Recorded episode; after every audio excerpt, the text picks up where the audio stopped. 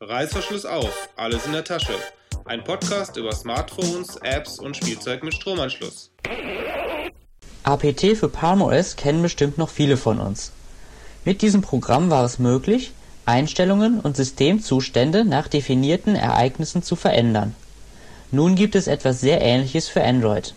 Tasker.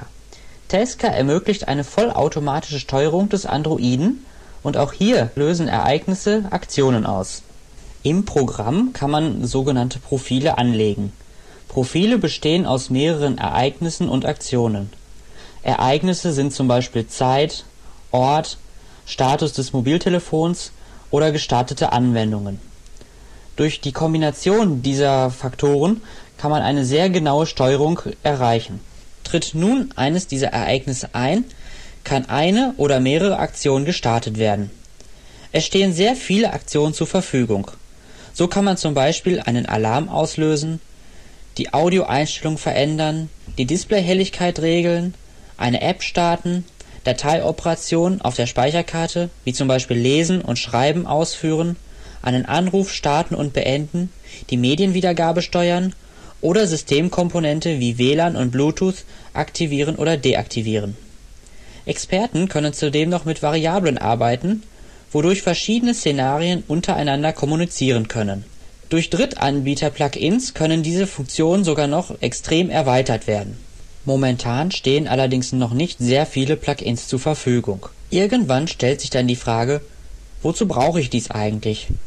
Nun, mögliche Szenarien wären zum Beispiel Stromfresser zu deaktivieren, wenn diese nicht gebraucht werden, oder man stellt das Handy am Arbeitsplatz, in der Schule oder in der Uni oder in der Nacht auf lautlos.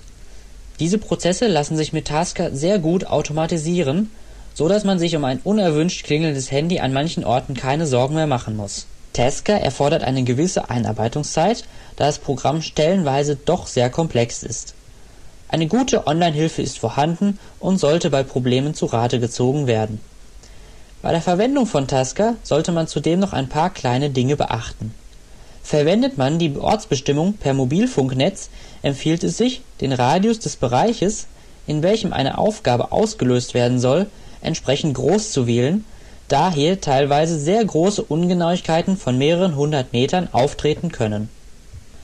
Hat man zwei verschiedene Profile, welche zeitlich direkt hintereinander folgen, sollte man das zweite Profil eine Minute später starten lassen, da es sonst zu Interferenzen kommen kann je nachdem in welcher Reihenfolge Tasker die Bedingungen der Profile überprüft. Mein Fazit: Ist Tasker einmal konfiguriert und eingestellt, leistet die App sehr gute Dienste und macht vieles um einiges bequemer. Tasker kostet ca. 4,5 Euro und kann über den Market oder direkt vom Hersteller erworben werden. Auf der Webseite des Herstellers kann zudem noch eine siebentägige Testversion heruntergeladen werden.